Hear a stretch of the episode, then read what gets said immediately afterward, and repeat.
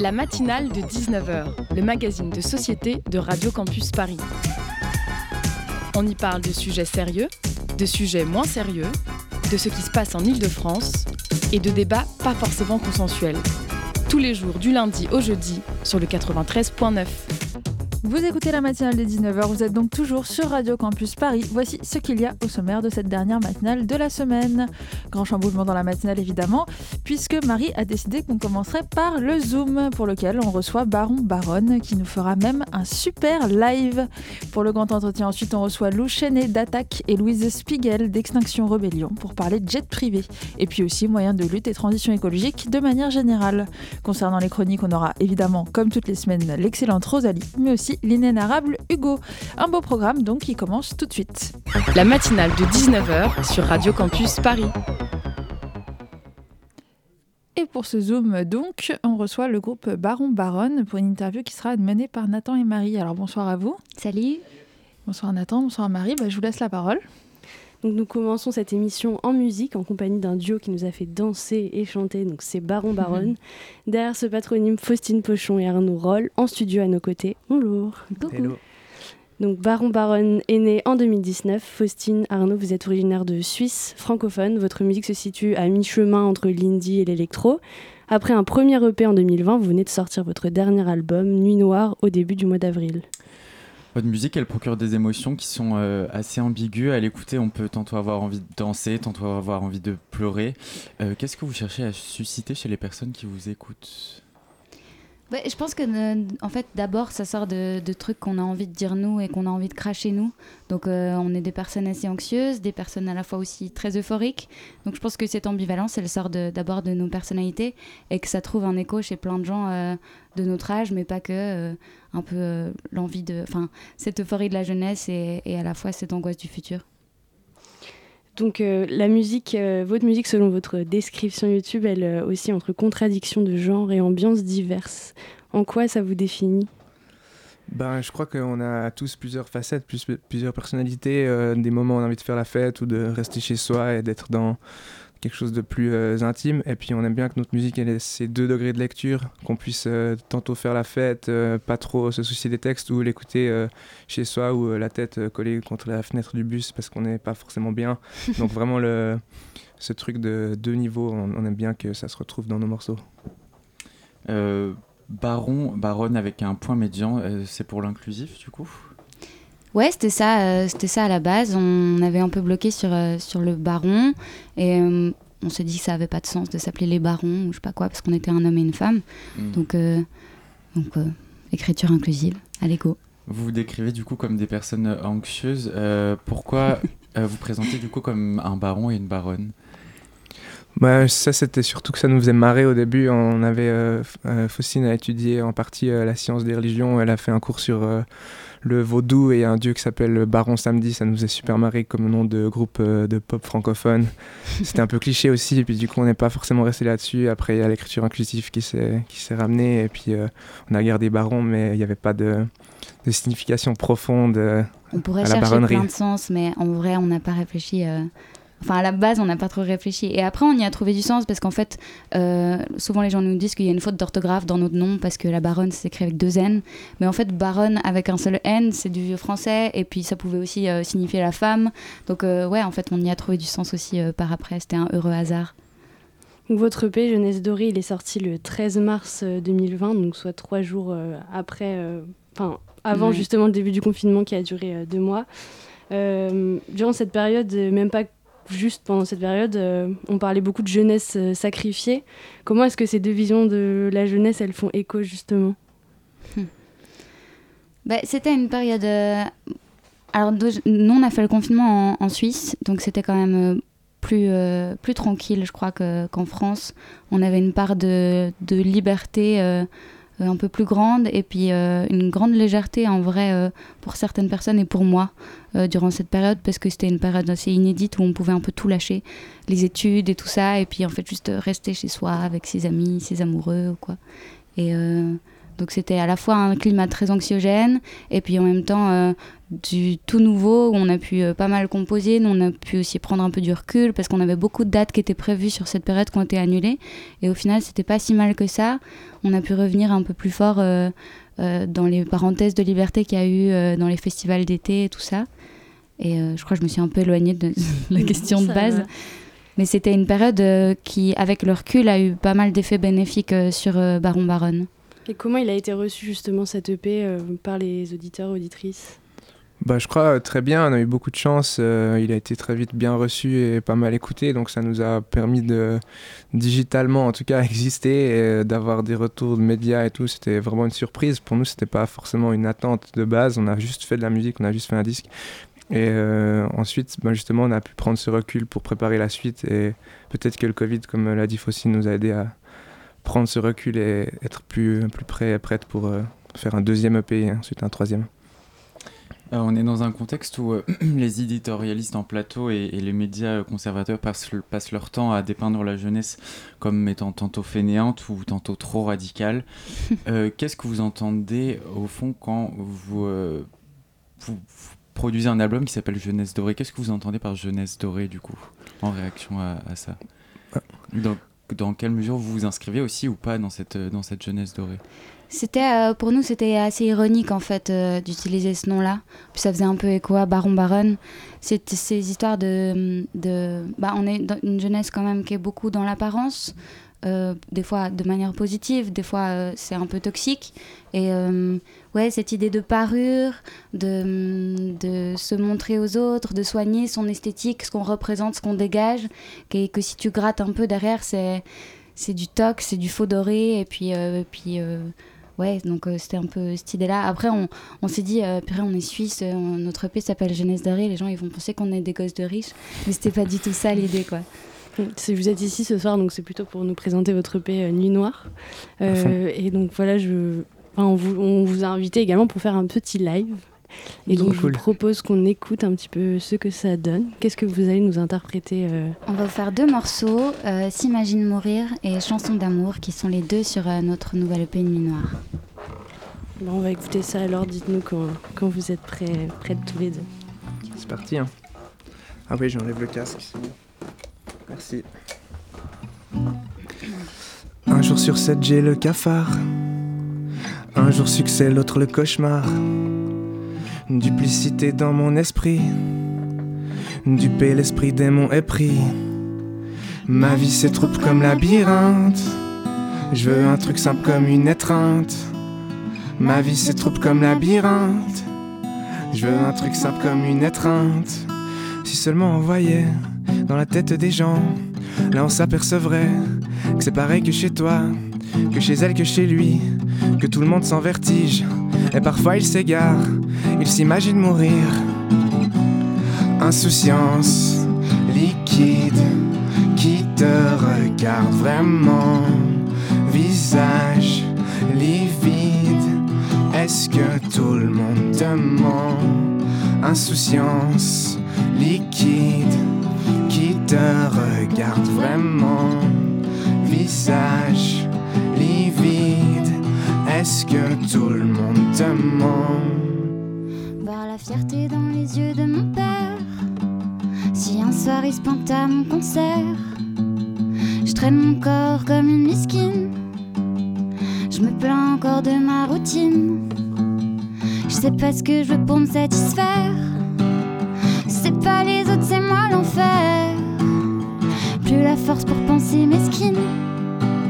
Mes efforts sont morts, ça m'hallucine.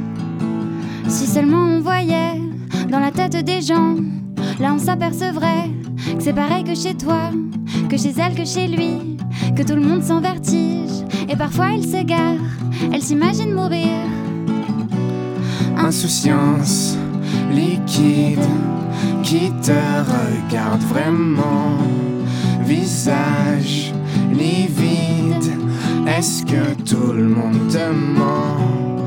Insouciance liquide qui te regarde vraiment. Visage livide, est-ce que tout le monde te ment?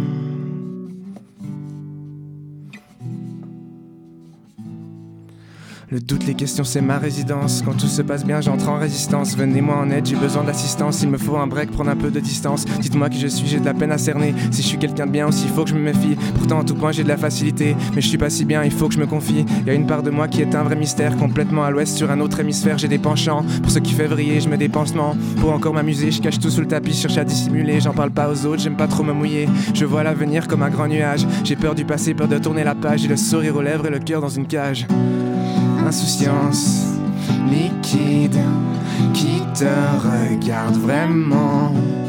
Visage livide, est-ce que tout le monde te ment? Insouciance liquide qui te regarde vraiment. Visage livide, est-ce que tout le monde te ment?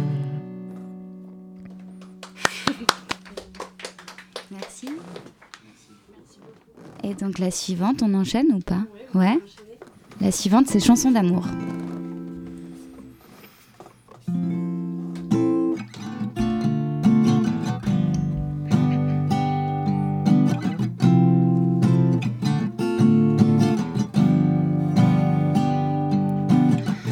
Pour tes yeux, je vais bâtir un empire.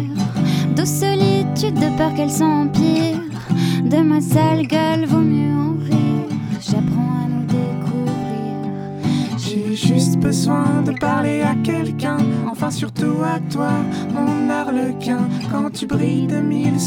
Je ne pense qu'à tes yeux coquins. Attitude, désir, montant en altitude, ton attitude. J'attends que tu, tu te dénudes, attitude. Ne crois pas que je, je suis prude, ton attitude. Pas de risque, risque de, de lassitude.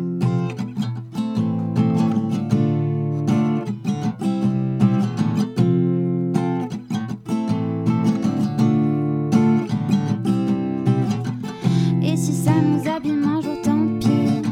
Je veux la marque de tes dents de vampire. Que sous le poids du love, tu transpires. Tu le sais, c'est à nous que j'aspire. Je veux être ta dauphine parmi les requins, que tu touches ma peau fine taquin. Feu dans les yeux, regard vulcain, une vie à baldaquin. Attitude, désir, montant en altitude, ton attitude. J'attends que tu, tu te dénudes, attitude. Ne crois pas que je, je suis prude, ton attitude. Pas de risque, risque de, de lassitude.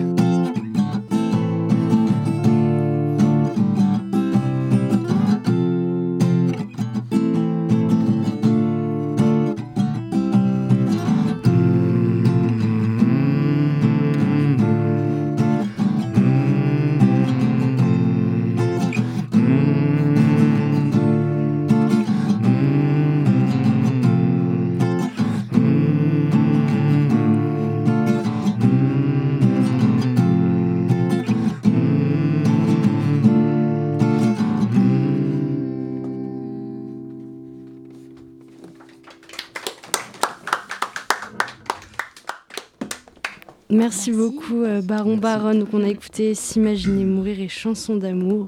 Et maintenant, Nathan, je te laisse la parole. Euh, donc le 7 avril dernier, justement après votre premier EP euh, Jeunesse Dorée, euh, vous avez sorti euh, votre dernier album euh, Nuit Noire. D'abord une question sur le titre. Du coup, pourquoi être passé de, du doré euh, au noir, euh, de la lumière euh, à l'obscurité, alors que pourtant les chansons de cet album dépeignent quelque chose de tout sauf, euh, sauf sombre. Pourquoi ce titre Alors, ce que t'as pas dit, c'est qu'entre deux, on a sorti un deuxième EP qui s'appelle Créature. Et je pense que là, déjà, dans la créature, on a, exploré un peu d'autres choses, peut-être un peu plus sombre, un peu plus. euh, on a creusé à l'intérieur de nos organes, quoi. Et, euh, Nuit Noire, euh, pour nous, c'est pas quelque chose de, de négatif ou de sombre. C'est. moi, c'est un peu la face cachée de la lune, Nuit Noire. C'est explorer, en fait, les nuits sous toutes ses facettes, les nuits. Euh, euphoriques, les nuits joyeuses, autant que les nuits amoureuses ou les nuits d'angoisse, les nuits insomniaques. Donc en fait, on s'est rendu compte les deux qu'on était des personnes de la nuit. On l'a dit avant, on est des personnes angoissées, mais il y a une, sorte de légèreté qui émerge quand le soir arrive. Et on a voulu mettre ça dans un, dans un EP. Puis on s'est rendu compte que toutes les chansons de cet EP, elles explorent une part de, de la nuit. Donc, donc elles allaient bien ensemble, elles formaient un tout. Mais c'est pas négatif, c'est pas, euh, c'est pas ombre du noir. Donc Faustine, Arnaud, vous êtes un duo. Enfin, c'est pas, une grande découverte, mais comment on fait à deux pour s'organiser? C'est, enfin, c'est quoi votre processus de création plutôt? Alors tous les deux, on écrit des textes, euh, que ce soit en principe de chacun de notre côté ou euh, parfois ensemble, c'est un peu plus rare. On s'envoie des bouts de texte, on les, on les assemble et puis on, on essaie de faire que, ça matche. On n'essaie pas forcément de s'interroger euh, l'un l'une et l'autre sur euh, la signification. On essaie de faire que ça nous parle. dès que ça nous parle, on n'a pas besoin de demander à l'autre euh, qu'est-ce qu'il ou elle a voulu dire. Ça veut dire qu'on a été touché et qu'on peut poursuivre. je compose de la musique, je fais des maquettes que je montre à, Faustine. Et après, selon ce qu'elle aime ou pas, on avance sur une maquette, on, avance sur les arrangements et on essaie d'en faire une chanson qui nous plaît à nous deux. Comment elle s'est créée cette, cette, rencontre, cette rencontre entre vous deux? Bah, Ça remonte, en fait, ça fait plus de dix ans qu'on se connaît. On, a fait euh, le lycée ensemble, euh, dans le même groupe de potes. Et, euh, et en fait, depuis nos 15 ans, on, on traîne ensemble. Arnaud, c'était tout le temps le gars qui avait sa guitare et qui créait déjà des chansons il y a 10 ans. Et puis moi, j'ai commencé à chanter il n'y a, a, pas si longtemps que ça, en fait, peu de temps avant Baron Baronne. Donc il avait un concert euh, de prévu dans, dans, notre ville et il m'a demandé de faire quelques reprises avec lui. Puis en fait, c'est parti de là, tout simplement. Donc une carrière en solo euh, avant, c'est ça? Je ne parlerai pas d'une carrière, mais j'ai fait de la musique en solo, j'ai exploré des trucs et j'ai appris euh, plein de choses tout seul, mais c'était très privé, disons, anonyme, et je faisais ça pour moi surtout. Et comment, Faustine, tu as reçu ce, cette proposition, en fait, cette création personnellement? Bah, moi, j'étais euh, très flippée au début. Euh, vous auriez dû me voir un autre premier concert. C'était très compliqué. Bon, je suis encore très angoissée avant chaque concert. Je sais pas si ça va partir un jour, ça. Mais, euh, mais en fait, j'ai été aussi boostée par les retours qu'on a eus après notre premier concert. Et, et je pense que seule, peut-être, je l'aurais pas fait. On nous a aussi dit qu'il y avait un truc qui fonctionnait euh, les deux quoi. Nos voix qui matchaient bien ensemble. Et puis, euh, puis voilà. Arnaud il avait déjà euh, commencé à composer notre tout premier morceau qui est un verre d'ego. Et il m'a dit bah viens on va l'enregistrer en studio ensemble. Et et puis c'est parti comme ça. Et puis petit à petit je pense que les deux on a on a su trouver un support chez l'autre et puis se s'auto booster et, et, prendre confiance en nous et en le projet vous avez été nommé au Swiss Music Awards. c'est une bonne nouvelle pour vous? Bah, c'est super cool, euh, ça fait vraiment plaisir. Après, c'est une cérémonie qui est très euh, euh, du côté germanophone de, de la Suisse et il y a un peu moins de place pour les, les romans, comme on appelle les, les, francophones de Suisse. Donc c'est cool d'y aller, c'est cool de représenter notre part de pays qui a plein d'artistes super cool. C'est pas le truc incroyable comme, comme dans d'autres pays, mais c'est vraiment c'est une, bonne chose. Oui, c'est ce que j'allais demander. Qu'est-ce que ça représente les Swiss Music Awards en Suisse?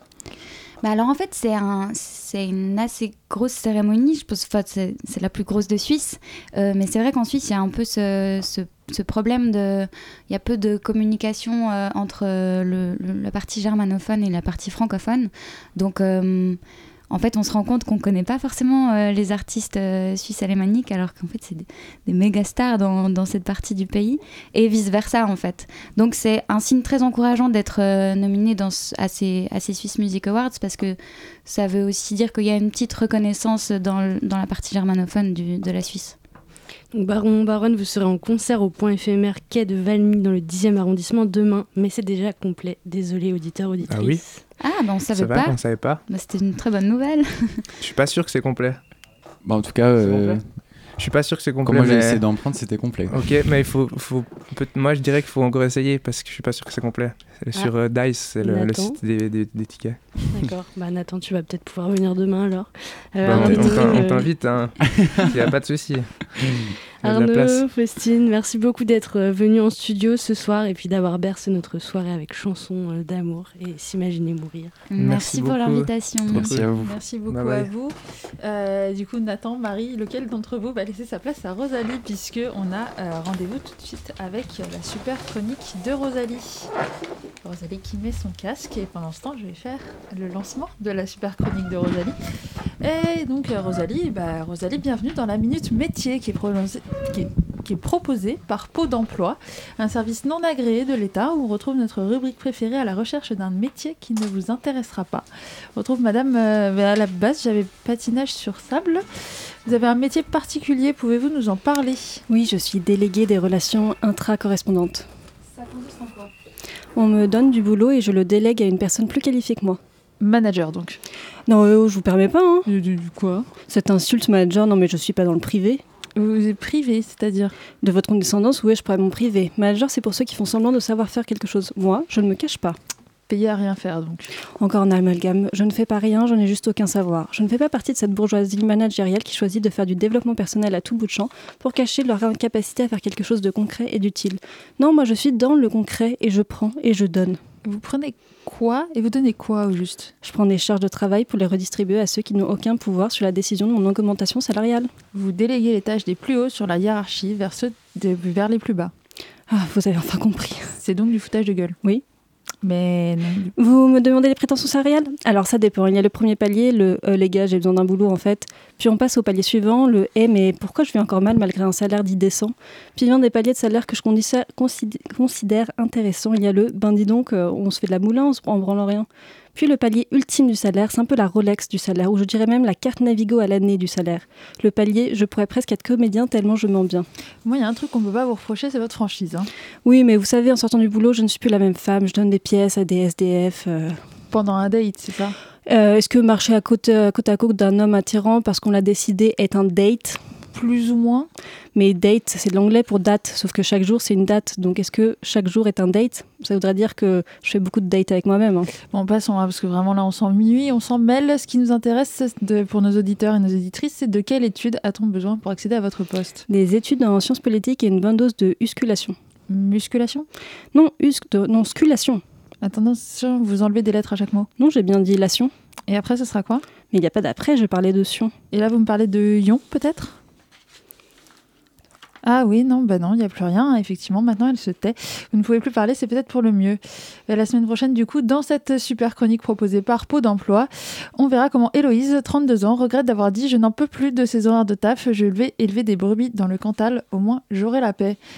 Et c'est un message d'encouragement de Rosalie à tous les gens qui veulent se reconvertir et bifurquer vers la transition écologique. La transition écologique, c'est cool parce qu'on va en parler juste après cette petite pause musicale.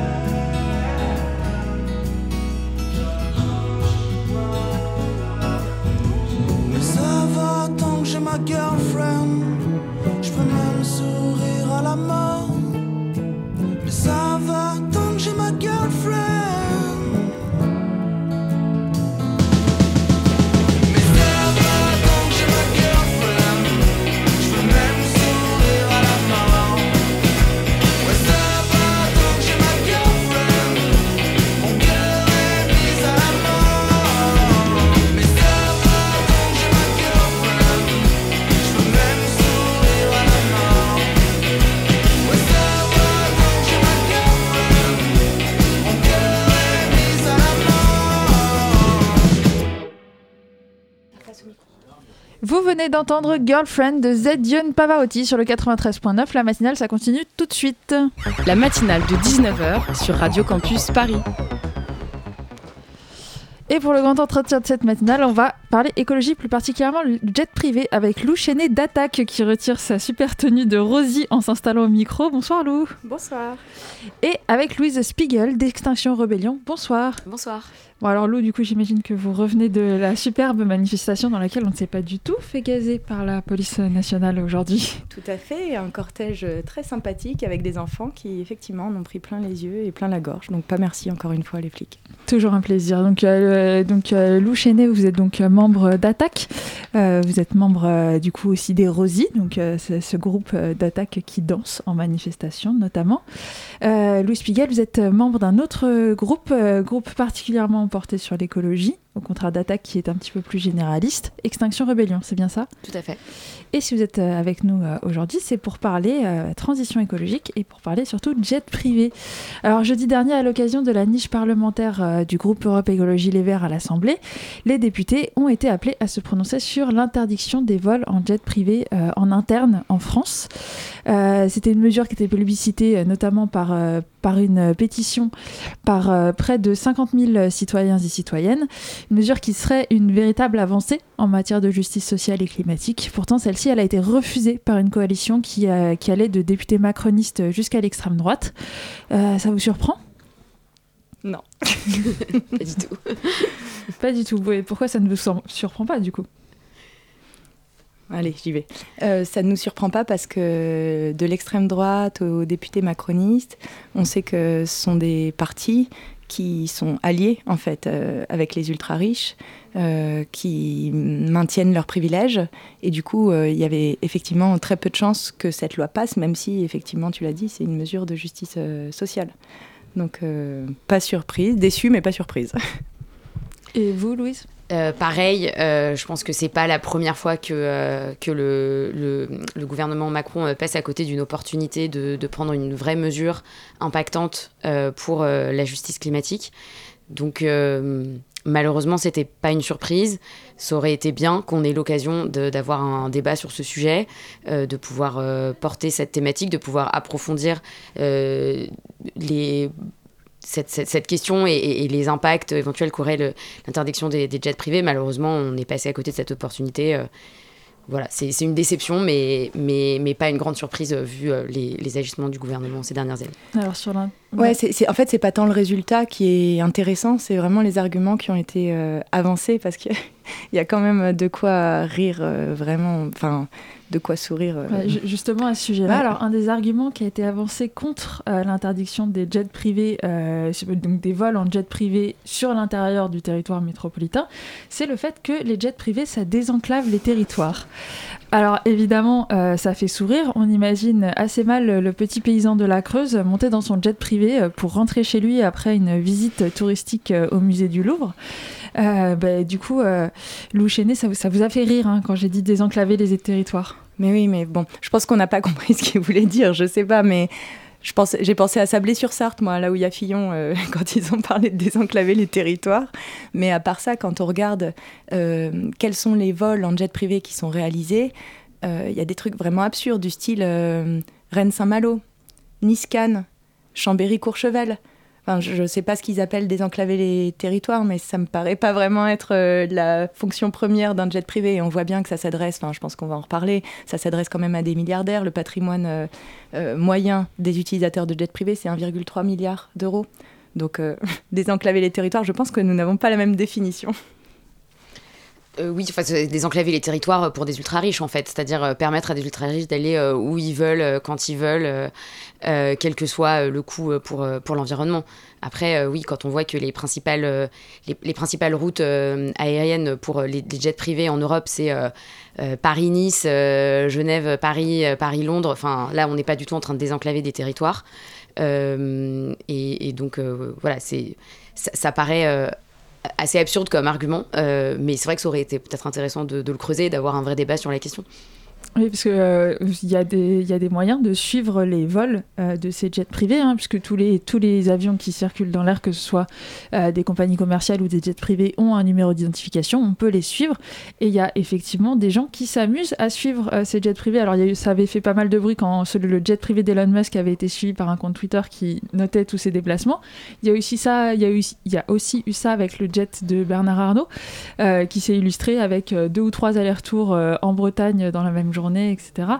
Euh, et il y a eu une levée de bouclier euh, du droit à, l'intimité, euh, du droit au, secret des déplacements des milliardaires. Est-ce que pour vous, quand on utilise un jet privé, on doit pouvoir le faire en secret sans que ce soit une information publique? Non.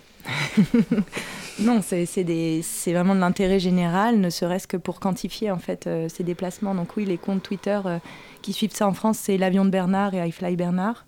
Et hum, il y en a d'autres aussi qui suivent effectivement les autres jets. Alors pour l'avion de Bernard, comme, comme il s'appelle, de ce que j'ai compris, euh, comme il en avait marre d'être pisté, en fait, euh, il a, hum, il l'a vendu, ou en tout cas, il a changé d'immatriculation, et donc maintenant, il loue des jets.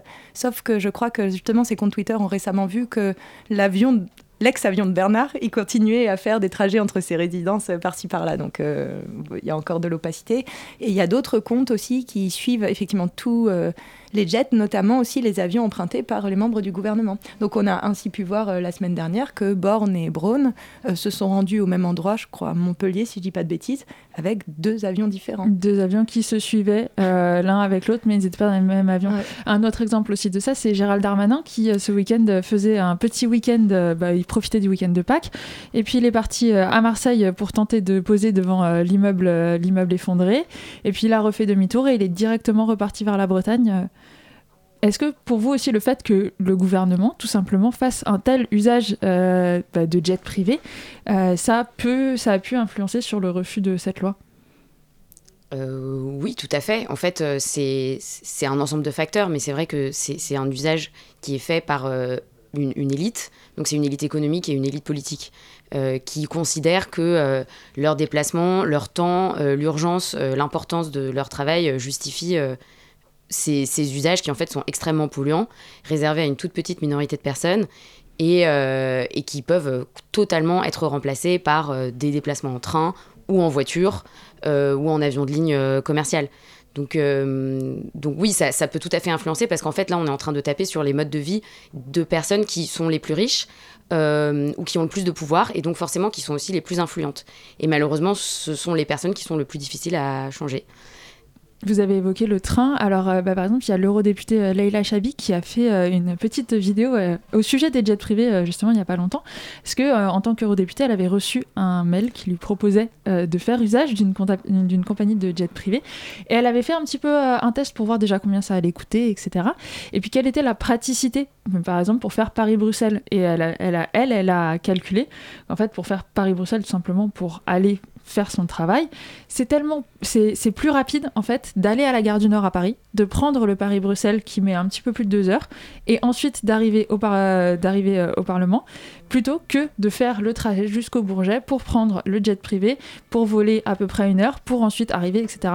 Et ça montre aussi, euh, quand, quand elle, a fait cette démonstration, ça montre aussi que l'argumentaire de gagner du temps n'est pas forcément justifié, parce qu'en fait, les- le ferroviaire permettre d'aller beaucoup plus vite que le jet privé. Ouais, bien sûr. Enfin, en fait, la majorité des trajets, je crois qu'il y a 75% à peu près des trajets qui sont faisables en TGV. Euh, TGV, ça veut dire quand même train à grande vitesse. Je veux dire, euh, la plupart des gens sont très très contents euh, de leur trajet en TGV où on arrive effectivement dans une gare en centre-ville avec les transports accessibles, etc. En fait, de toute façon, il y a 99,999% des gens qui n'ont jamais pris un jet privé et ils en vivent très bien. C'est vraiment pas. Enfin, c'est un argument. Euh, c'est un argument absurde, mais c'est quand même un argument euh, violent, en fait, de dire qu'il y a certaines personnes dont le temps serait tellement précieux ou aurait plus de valeur que les autres qu'ils doivent avoir des modes de déplacement particuliers. Et euh, c'est euh, l'ancien ministre des Transports, euh, Djebari, euh, qui le redisait encore en disant, je sais plus comment il a dit ça, mais c'est- hyper violent, en fait, d'entendre ça, parce que ça sous-entend qu'il y a des gens dont la vie n'a pas de valeur, en fait, contrairement aux importants de ce monde.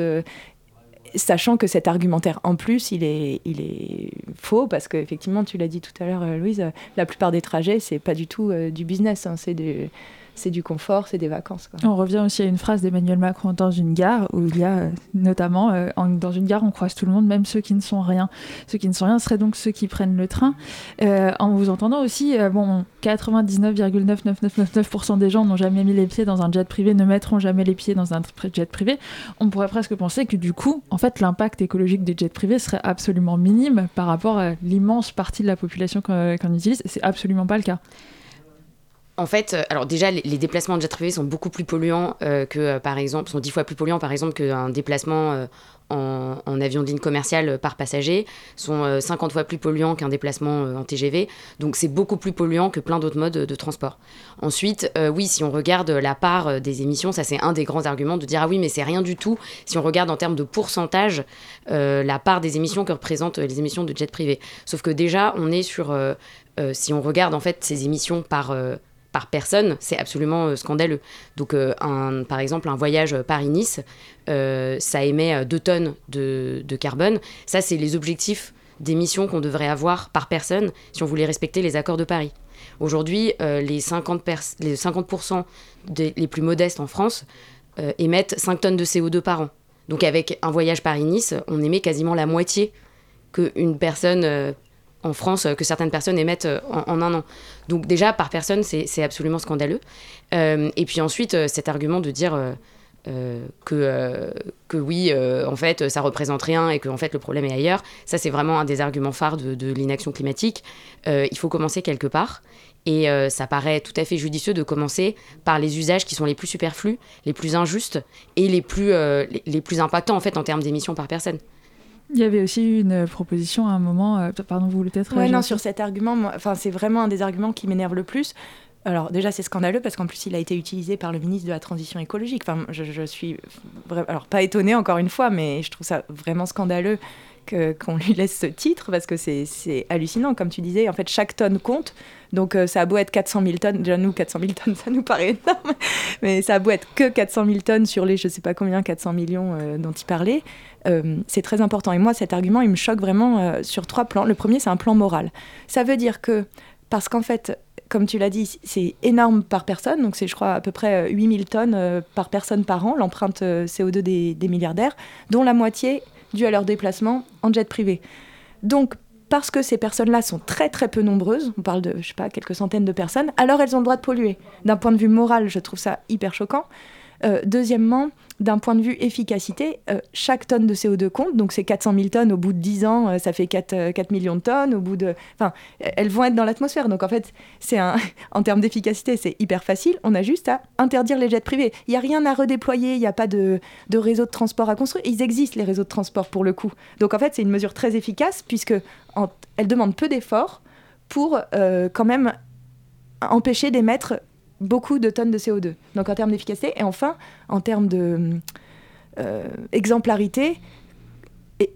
tu le disais, c'est un usage superflu. On ne va pas demander aux gens de réduire euh, euh, de baisser leur chauffage, de, réduire leur usage de la voiture, de manger euh, mieux, moins de viande, etc., même s'il faudrait le faire, tant qu'on n'a pas demandé à ces gens-là d'arrêter de voler en jet privé. Enfin, en fait, c'est une mesure. La, sobriété, ça passe effectivement par la réduction et la suppression des, usages, des usages superflus dans un esprit de justice sociale, parce que sinon, ça ne marche pas. En fait, personne ne fera les efforts si les plus riches et ceux qui ont le plus de marge de manœuvre, 8000 tonnes de CO2 contre 5 tonnes de CO2, ne les font pas.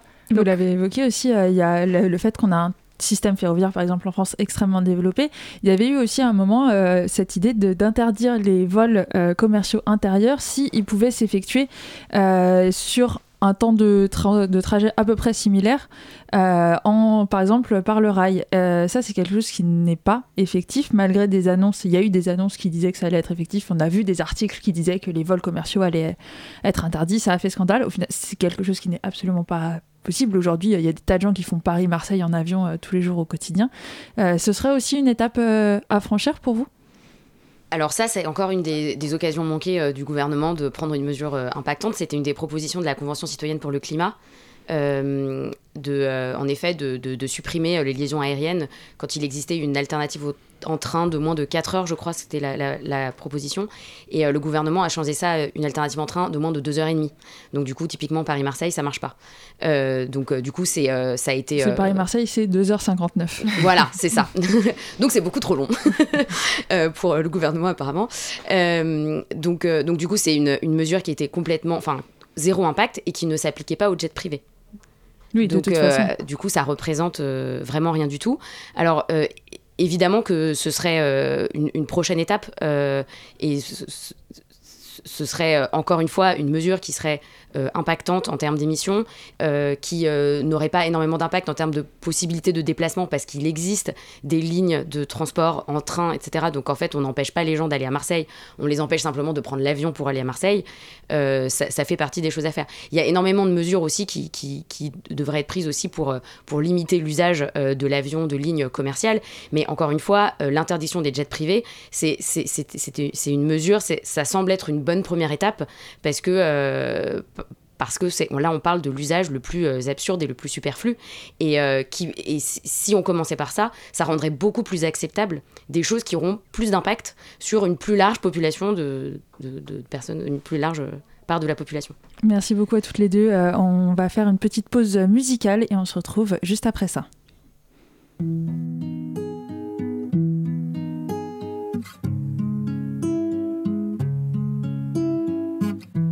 La gorge se noue, les mots s'en mêlent.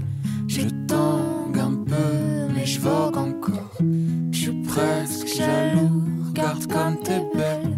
Ris pas trop fort, on risque de tomber comme un château de cartes. Comme un château de cartes, l'amour en château de cartes.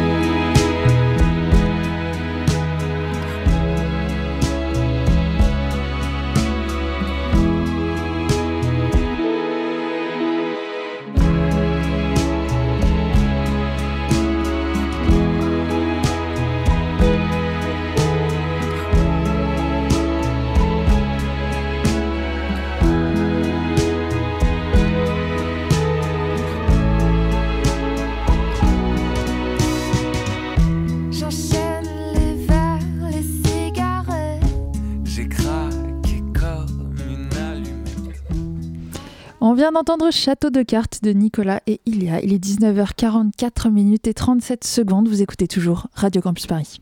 La matinale de 19h sur Radio Campus Paris. Et on est toujours en compagnie de Lou Chenet d'Attaque et de Louis Spiegel d'Extinction Rebellion pour parler bah, notamment de jet privé, mais aussi euh, lutte pour la justice climatique et politique. Euh, vous l'avez évoqué très rapidement tout à l'heure, euh, Christophe Béchu, le ministre de la Transition écologique. Je vois lever les yeux au ciel, Lou, rien qu'à l'évocation de son nom. Alors Christophe Béchu, il a déclaré pas mal de choses hein, ces derniers temps, autour notamment de cette histoire du jet privé. Il a surtout dit que le réchauffement climatique, n'était pas un problème politique. Vous en pensez quoi? Euh, Vaste question, n'est-ce pas? Ça, me désespère un peu, en fait. Euh, et, enfin, beaucoup même, euh, d'entendre ça. Évidemment que c'est un problème politique. c'est. c'est un. C'est le, changement climatique, c'est, il, est, il est provoqué par un mode de vie et un mode de consommation dont bénéficie euh, une part relativement faible de la population euh, mondiale et qui affecte l'ensemble du vivant et, et notamment les populations les plus vulnérables qui bénéficient le moins, voire sont victimes du, système inégalitaire dans, dans, lequel on vit. Donc évidemment que c'est politique. Et on a même aujourd'hui les rédacteurs et les rédactrices du rapport du GIEC, donc les scientifiques, qui eux-mêmes affirme que la question de la justice sociale et de l'équité est absolument essentielle pour avoir une transition écologique résiliente. Donc même ces scientifiques qui ont traditionnellement une posture quand même relativement neutre euh, pour rester évidemment sur une posture très, très scientifique, euh, très rationnelle. Même ces personnes-là aujourd'hui disent que, enfin je veux dire, voilà, objectivement, on ne peut plus dire, on ne peut plus passer à côté de cette question de la justice sociale. Donc oui, c'est un sujet très politique. On parle, on parle politique, on parle lutte. Alors il y a différents moyens de lutter. Euh, je disais du coup, euh, Lou, vous êtes euh, membre d'Attaque, membre des Rosy, qui sont du coup groupe féministe d'Attaque. Louise, vous êtes à Extinction Rebellion, qui est une organisation écologiste. Vous avez différents mode euh, de, militantisme, euh, de lutte, euh, toutes les deux dans vos organisations. Il y a différentes organisations. une qui a fait pas mal scandale et qui a fait pas mal crier à droite ces derniers temps, c'est Mathilde Caillard d'Alternativa Paris, qui est, aussi l'attaché parlementaire d'Alma Dufour et qui danse en manifestation en disant pas de retraités sur une planète brûlée et on va taxer les riches. Est-ce que c'est un, message derrière lequel vous vous rangez? Est-ce que ça vous paraît bien? De taxer les riches, par exemple? Question en tant, évidente. en tant que porte-parole d'attaque, je ne vais pas dire que c'est pas bien de taxer les riches, évidemment. Euh, surtout, sur, si on revient à la question des jets privés, il faut quand même voir qu'effectivement, euh, ces milliardaires, ces ultra-riches, euh, qui, nous on les appelle les criminels climatiques, en fait, à attaque, qui amputent notre avenir. et on, on, les taxe aussi d'assister. En fait, ce sont des personnes qui, à 80%, héritent, qui profitent largement des aides publiques et qui font de l'évasion fiscale, qui pratiquent l'évasion fiscale. En moyenne, ces personnes-là sont taxées à 2%. Donc en fait, ça veut dire quoi? Ça veut dire que nous, citoyens, citoyennes, on finance leur mode de vie climaticide, puisque c'est avec notre argent qu'ils euh, utilisent des jets privés et tout. Donc évidemment qu'il faut beaucoup plus les mettre à contribution et évidemment que ce n'est pas du tout la politique d'Emmanuel Macron qui, euh, euh, exonération de taxes après euh, suppression d'impôts, en fait, euh, leur permet au contraire d'optimiser toujours plus leur, patrimoine financier. Oui, et puis d'ailleurs, c'est un fonctionnement qui est extrêmement antidémocratique en fait. On a une, très faible minorité de personnes qui bénéficient de, quelque chose, qui s'accaparent des ressources, qui émettent beaucoup plus que les autres. Et là aussi, enfin, du coup, là-dessus aussi, c'est pour ça aussi que le, le changement climatique, c'est quelque chose de très politique. C'est qu'il faut aussi l'envisager de manière démocratique en fait. Et, et c'est absolument pas ce qui est fait aujourd'hui. De manière démocratique. Alors du coup, c'était une occasion pendant cette niche euh, parlementaire euh, d'Europe Écologie Les Verts.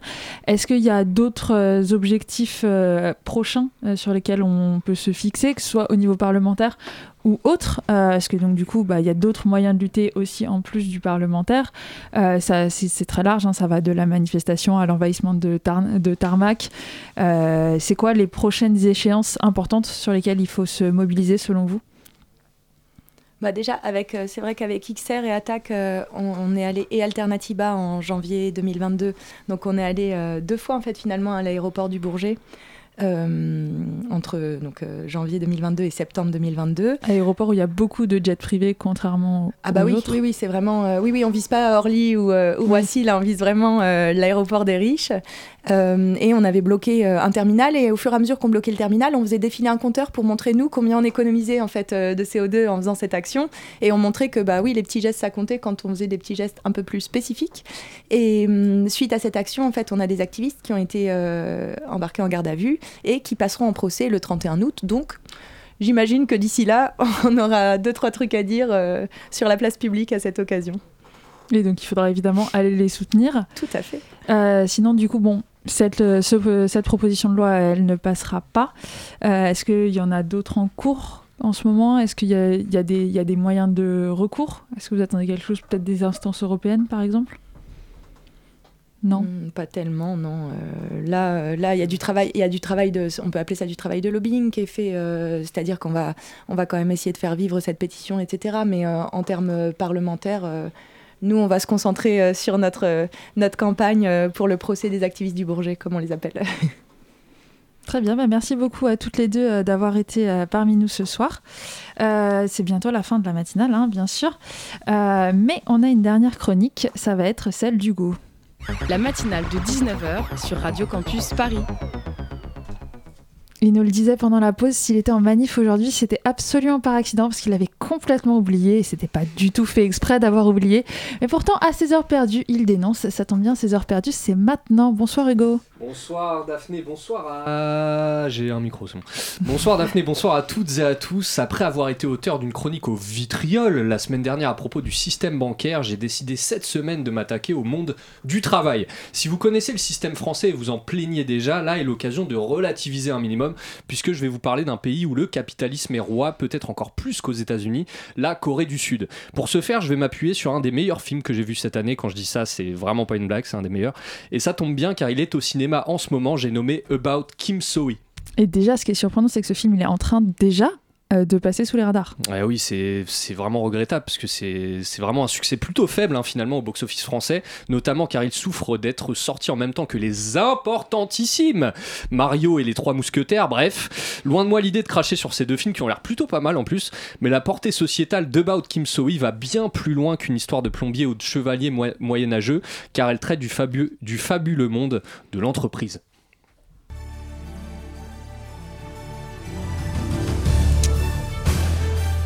Ah, le monde de l'entreprise. Une porte ouverte sur l'épanouissement personnel. De l'exploitation par-ci, des heures supplémentaires non payées par-là. Tout est réuni pour vous mener sereinement vers un burn-out inévitable. C'est fou comme avec la musique de Peter Pan, tout devient féerique. Allez, on réessaye.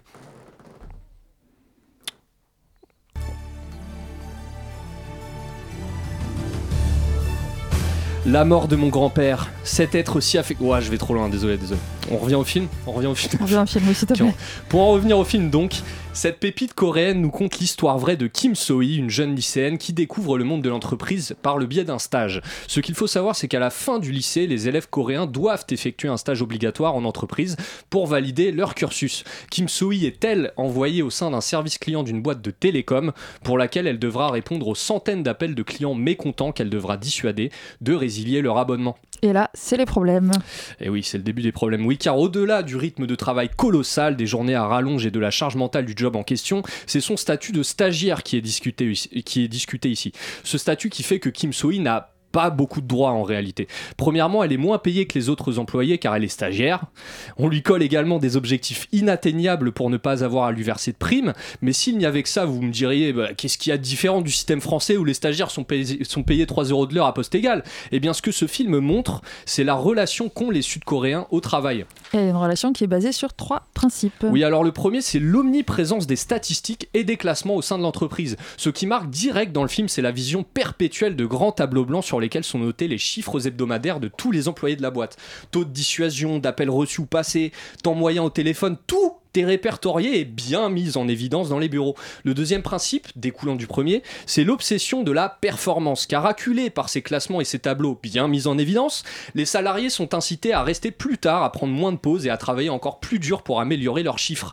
Comme si ça ne suffisait pas, les semaines sont aussi rythmées par les interventions des grands patrons qui pètent une durite à chaque fois que ces chiffres sont en baisse globale. Ce qui nous amène au troisième principe, la culture de la culpabilisation et de la honte. Comme ce qui peut se faire au Japon, notamment la Corée du Sud est un pays où le respect de la hiérarchie est roi. Si on est simple salarié, globalement, on doit écouter son manager et juste fermer sa gueule. Je vous laisse imaginer si on est stagiaire.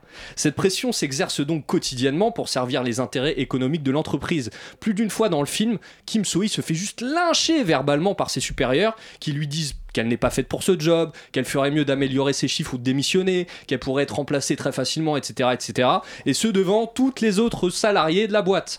Tout cela, vous en doutez bien, amènera Kim à la dépression et au burn-out. Et c'est là que le film se transforme en enquête policière pour désigner les coupables de son état psychologique. Oui, et c'est là qu'on se rend compte que les trois principes dont je vous ai parlé précédemment ne sont pas seulement présents dans le monde du travail en Corée, mais aussi dans beaucoup d'autres secteurs de la société. Par exemple, les classements et les statistiques sont aussi très utilisés dans les lycées, justement. Ces derniers ont un, ont un intérêt économique car plus le taux d'insertion professionnelle d'une école est élevé, plus cette école va recevoir de subventions économiques de la part du ministère de l'Éducation. Cela pousse les administrations des lycées à privilégier la quantité à la qualité et à envoyer leurs élèves un peu n'importe où pour peu que ça leur fasse gagner de l'argent. J'étais également très surpris de savoir que si jamais un lycéen coréen avait le malheur de démissionner son stage, il n'est pas rare qu'ils doivent porter une étiquette rouge bien visible sur ses vêtements et doivent également laver les toilettes et les salles communes du lycée jusqu'à ce qu'ils retrouvent une entreprise. On en revient à la culture de la culpabilisation. On a donc affaire à un système pervers qui s'auto-alimente, basé sur la performance donc et l'élitisation. Il y a quand même un point positif, hein, c'est que ce film fait bouger les choses en Corée du Sud. Et oui, car si About Kim Soo-hee est un film si important, c'est car il fait office de lanceur d'alerte sur un sujet bien trop présent et tu de ce côté du globe.